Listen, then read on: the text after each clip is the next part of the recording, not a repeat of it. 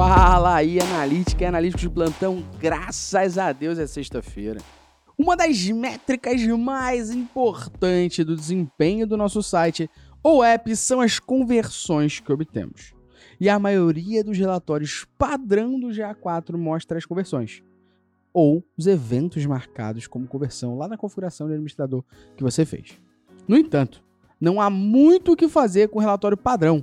Por exemplo, se você quiser saber as conversões por dispositivo, origem mídia ou mesmo país, a aplicação de segmentos em seus relatórios de exploração do GA4 resolve muito melhor este dilema. O modelo padrão de relatório de exploração do GA4 é um excelente ponto de partida. Ou seja, se você entrar na aba Explorar, ou agora chamada de Analisar, e clicar o relatório de exploração pronto ali já, já é um grandíssimo ponto de partida.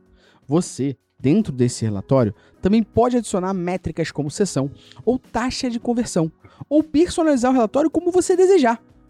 E a parte mais legal é que ele possui dois tipos de guia de relatório por padrão. Primeiro, a gente tem os tipos de conversão que mostram todos os eventos de conversão segmentados por dispositivo. Depois, a gente tem as conversões ao longo do tempo, mostradas com um gráfico de linha de tendência. Basicamente, basta você só incluir uma outra aba no relatório ali e deixar a dimensão nome do evento e a métrica como conversão. E você consegue ter dois gráficos de conversões bem importantes. E uma observação aqui. Os relatórios de explorar, cada relatório que você cria, ele pode ter até 10 guias ou visualizações. Então relaxa, cada relatório você pode ter até 10 e você pode ter 100 relatórios na tua aba explorar. E aqui você consegue entender melhor como analisar o teu relatório de conversões de uma forma um pouquinho mais aprimorada do que o relatório padrão do GA4 clica aqui no link abaixo, vai lá para o nosso blog para você poder ver com imagens. Um abraço.